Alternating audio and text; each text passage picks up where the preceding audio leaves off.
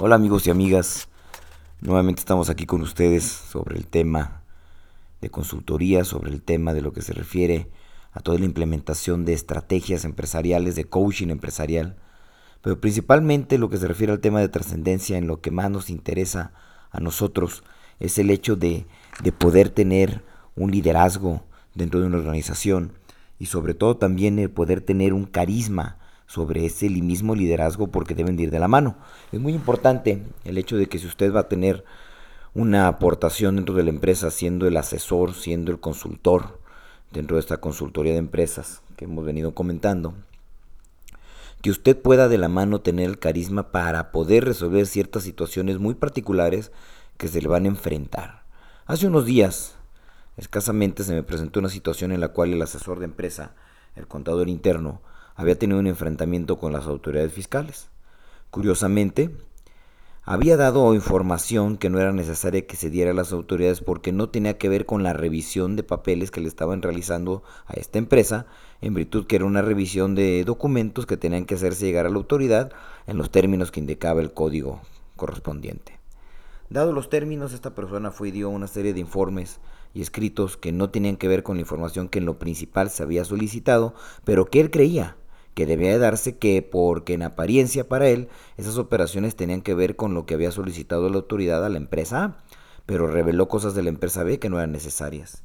Ante esta circunstancia me consultó la empresa, tuvimos una junta de trabajo donde vi que había solicitado la autoridad, qué es lo que habían entregado, qué documentos se hicieron llegar, cómo se habían entregado esos documentos a través del escrito correspondiente, y sorpresa, entregó información que no era necesaria, no porque no debiera tener la autoridad, toda la información contable puede tener la autoridad, eso es una realidad absoluta y así lo establecen los códigos fiscales respectivos. Pero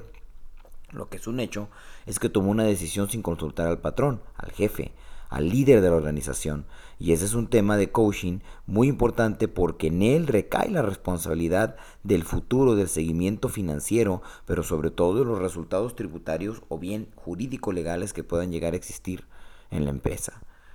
¿Fue un acierto? No, no lo fue. ¿Lo manejó bien? Tampoco. Sin embargo, era un tipo con muchísimo carisma y, pidió una disculpa franca, leal y verdadera ante la, el error o la torpeza cometida. Ante mi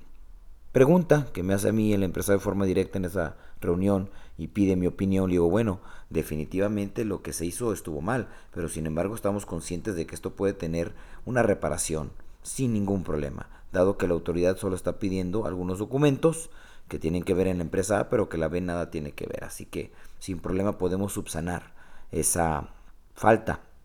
eh, no tanto falta, sino el poder subsanar esa serie de documentos que no tienen que ver con la revisión en el marco principal de la empresa. Es muy importante que usted siempre haga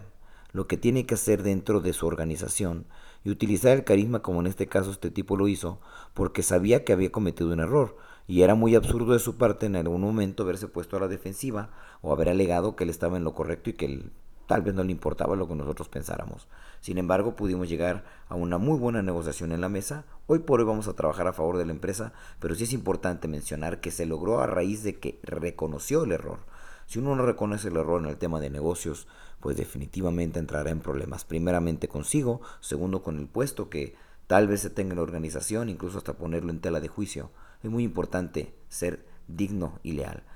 Quedo a sus órdenes como siempre, Osvaldo Reyes Corona.